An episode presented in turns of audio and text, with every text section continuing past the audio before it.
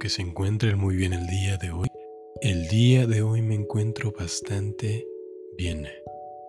Estoy aquí de vuelta nuevamente para narrar un nuevo capítulo del arte de la seducción de Robert Gruening.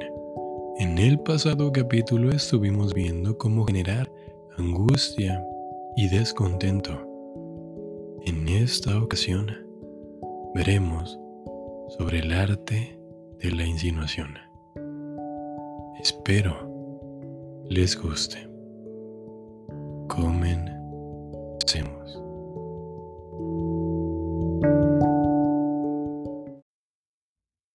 Domina el arte de la insinuación. Hacer que tus objetivos se sientan insatisfechos y en necesidad de tu atención es esencial. Pero si eres demasiado obvio, entreverán tu intención y se pondrán a la defensiva. Sin embargo, todavía no se conoce defensa contra la insinuación. El arte de sembrar ideas en la mente de los demás, saltando, soltando ilusiones escurridizas que echen raíz días después, hasta hacerles parecer a ellos que son ideas propias, la insinuación es el medio supremo para influir en la gente. Crea un sublenguaje, afirmaciones atrevidas seguidas por retracciones y disculpas, comentarios ambiguos, charla banal. Combinada con miradas tentadoras que entre el inconsciente de tu blanco para transmitirle tu verdadera intención. Vuelve todo sugerente. Insinuación del deseo. Una noche de la década de 1770. Una joven fue a la ópera de París para reunirse con su amante la condesa. Habían peleado, así que él ansiaba volver a verla. La condesa no había llegado aún a su palco, pero desde un antiguo, una amiga de ella, Madame, llamó al joven para que se acercara comentando que era un excelente golpe de suerte que se hubieran encontrado esa noche. Él debía acompañarla en un viaje que tenía que hacer. Al joven le urgía ver a la condesa, pero Madame era encantadora e insistente, y él accedió a ir con ella. Antes de que pudiera preguntar por qué o a dónde, Madame lo condujo hasta un carruaje afuera, que partió a toda prisa. El joven encareció entonces a su anfitriona que le dijera dónde lo llevaba. Al principio ella se limitó a reírse, pero por fin se lo dijo. Al de su esposo, la pareja se había distanciado, pero había decidido reconciliarse. Su esposo era un pelmazo, sin embargo, ella sentía que un joven encantador como él animaría la situación. El joven estaba intrigado, Madame era una mujer de edad mayor con fama de ser más bien formal, aunque él también sabía que tenía un amante, un marqués. ¿Por qué ella lo había elegido para su excursión? La historia de Madame no era muy creíble. Mientras viajaban, ella le sugirió que se asomara a la ventana para ver el paisaje, como ella lo hacía. Él tenía que inclinarse sobre ella para lograrlo, y justo cuando lo hizo, el carruaje dio una sacudida. Madame lo prendió de la mano y cayó en sus brazos. Permaneció allí un momento y luego se soltó, en forma algo abrupta. Tras un incómodo silencio, ella preguntó, ¿pretende convencerme de mi, de mi imprudencia respecto a usted? Él afirmó que el episodio había sido, había sido un accidente, y le aseguró que se comportaría. La verdad, no obstante, era que el tenerla entre sus brazos le había hecho pensar otra cosa. Llegaron al chateau. El esposo salió a recibirlos, y el joven expresó su admiración por el edificio. Lo que usted ve no es nada, interrumpió Madame. Debo llevarlo al departamento de Monsieur. Antes de que él pudiera preguntar qué quería decir, se cambió rápidamente de tema. El esposo era un joven, era en efecto un pelmazo, pero se excusó después de cenar. Entonces Madame y el joven se quedaron solos. Ella lo invitó a pasear en el jardín. Era una noche espléndida, y mientras caminaban, Madame deslizó su brazo en, en el de él. No temía que abusara de ella, le dijo, porque sabía del cariño que profesaba su buena amiga la condesa. Hablaron de otras cosas, pero Madame volvió después al tema de su amante, la condesa. ¿Lo hace feliz? Ay, mucho me temo lo contrario, y eso me aflige. ¿No es usted víctima a menudo de sus extraños caprichos? Para sorpresa del joven, Madame se puso a hablar de la condesa, en una forma que daba a entender que ella le había sido infiel, algo que él sospechaba. Madame suspiró. Lamentaba decir esas cosas sobre su amiga, y le pidió que la perdonase. Luego, como si le hubiera ocurrido una nueva idea, mencionó un pabellón cercano, un lugar delicioso, lleno de gratos recuerdos, pero lo malo era que estaba cerrado, y ella no tenía la llave. Incluso así, llegaron hasta el pabellón. Y he ahí que la puerta estaba abierta. Adentro estaba oscuro, pero el joven intuyó que era un lugar de encuentro. Entraron y se hundieron en un sofá. Antes de darse cuenta de nada, él la tomó en sus brazos. Madame pareció rechazarlo, pero luego cedió. Finalmente ella volvió en sí. Debía regresar a la casa. Él había llegado demasiado lejos. Debía intentar controlarse. Mientras volvían a la, residencia, Madame comentó qué deliciosa noche hemos pasado. Se refería a lo que había sucedido en el pabellón. Hay un cuarto aún más encantador en el chateau. Pero ya no puedo enseñar nada más a usted, añadió, dando a entender que él había sido demasiado atrevido. Madame ya había mencionado ese cuarto del departamento de Monsieur varias veces.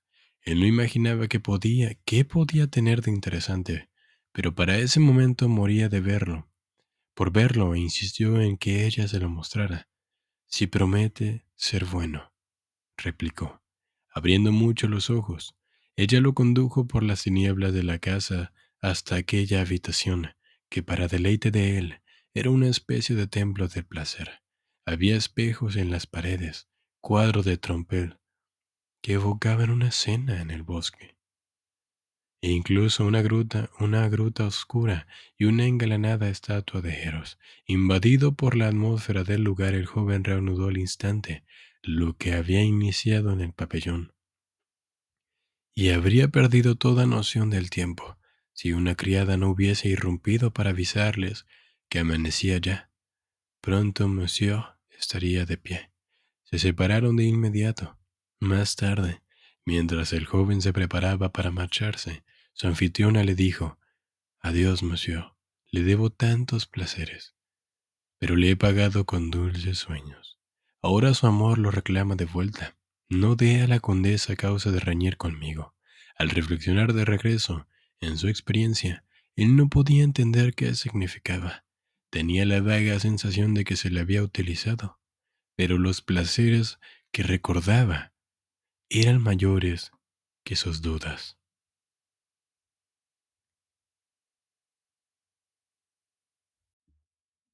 Interpretación. Madame es un personaje del cuento libertino del siglo XVIII, Mañana no, de Vivan Denon. El joven es narrador de la historia, aunque ficticias. Las técnicas de Madame se basan claramente en las varias de conocidas libertinas de la época, maestras del juego de la seducción, y la más peligrosa de sus armas era la insinuación. El medio por el cual Madame hechiza al joven lo hace parecer el agresor, obtiene la noche de placer que deseaba y salvaguarda su inocente fama. Todo ello de un solo golpe. Después de todo, él fue quien inició el contacto físico, o al menos eso parecía, porque la verdad es que ella era la que estaba al mando, sembrando en la mente del joven justo las ideas que ella quería. Ese primer encuentro físico en el carruaje, por ejemplo, que ella dispuso al invitarlo a acercarse, más tarde lo reprendió por su atrevimiento, pero lo que persistió en la mente del muchacho fue la excitación del instante. La plática de ella sobre la condesa lo confundió e hizo sentir culpable, pero después Madame le dio a entender que su amante le era infiel, sembrando así en su mente una semilla distinta, enojo y deseo de venganza. Más tarde ella le pidió olvidar lo dicho y perdonarla por haberle hecho táctica clave de insinuación. Te pido que olvides lo que dije, pero sé que no puedes hacerlo. La idea permanecerá en tu mente. Provocando de esta manera fue inevitable que él estrechara en el pabellón. Madame mencionó varias veces al cuarto de Chateau. Él insistió, por supuesto, en ir ahí.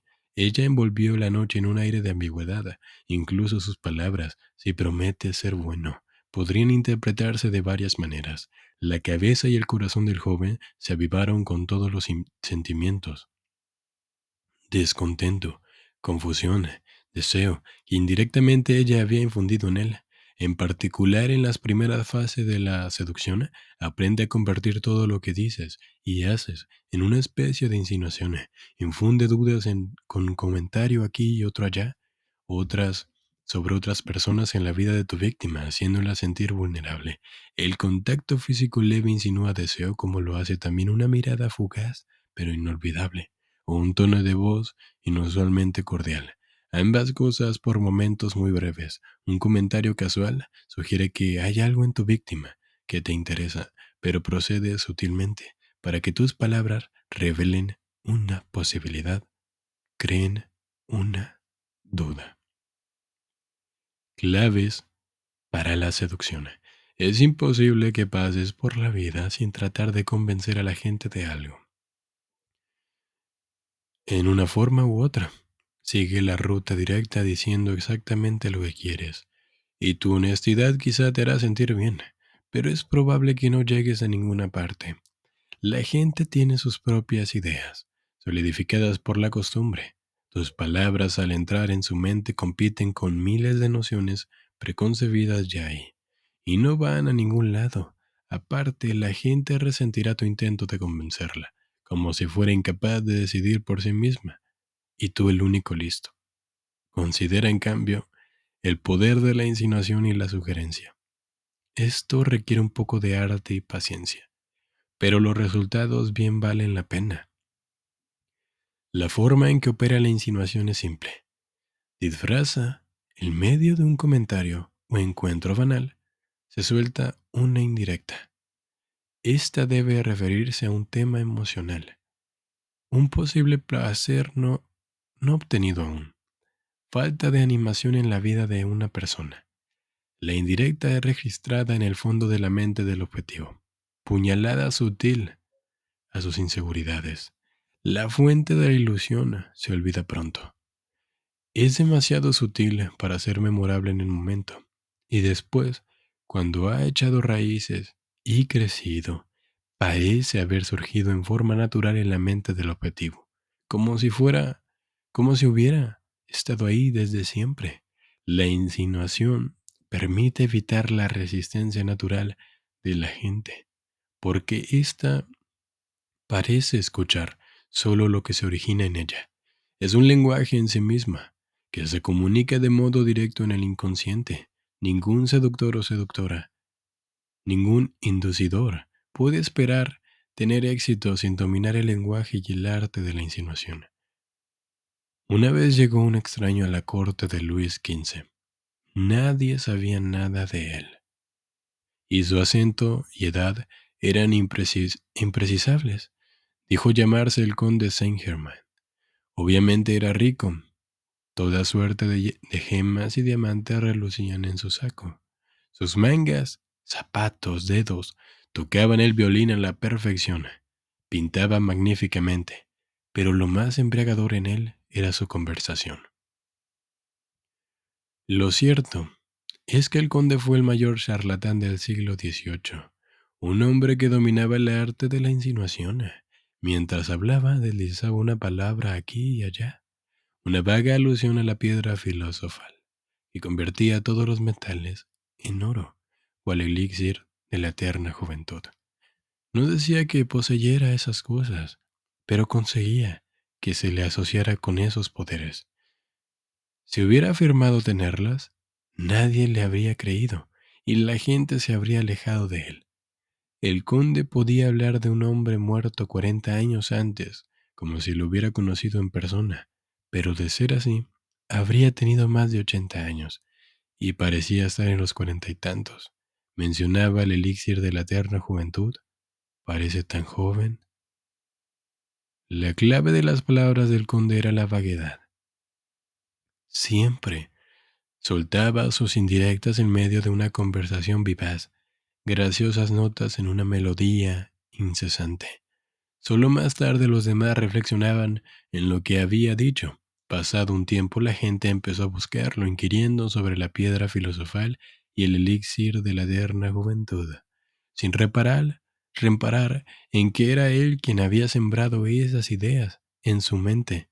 Recuerda, para sembrar una idea seductora debe cautivar la imaginación de las personas, sus fantasías, más profundos anhelos, lo que compone el mecanismo de salud, aventura. Al final, esas buenas cosas resultan ser justo lo que tú pareces ofrecer. Ella o él te buscará como por iniciativa propia, sin saber que tú inculcaste la idea en su cabeza.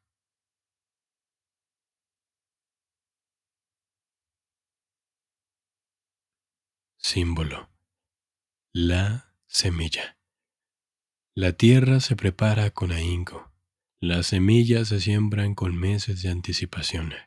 Una vez en el suelo, nadie sabe qué mano las arrojó ahí. Forman parte del terreno. Oculta tus manipulaciones sembrando semillas que echen raíces por sí solas. Reverso. El peligro de la insinuación es que cuando optas por la ambigüedad, tu objetivo puede incurrir en interpretaciones erróneas. Hay momentos, en particular en etapas avanzadas de la seducción, en que es mejor comunicar directamente una idea, sobre todo una vez que sabes que tu blanco la aceptará. Casanova solía proceder así, cuando percibía que una mujer lo deseaba y que necesitaba poca preparación se servía de un comentario franco, sincero y efusivo que llegara directo a su cabeza, como una droga, y la hiciera caer bajo su hechizo. Cuando el libertino y escritor Gabriel de Anuncio conocía a una mujer a la que deseaba, era raro que perdiera tiempo. Halagos salían de su boca y su pluma. Encantaba con su sinceridad, entre comillas, la cual puede fingirse entre tantas otras estratagemas. Esto solo funciona cuando sientes que el objetivo será tuyo con facilidad. De lo contrario, las defensas y sospechas provocadas por el ataque directo volverán imposible tu seducción. En caso de duda, el método directo, indirecto, es la mejor vía.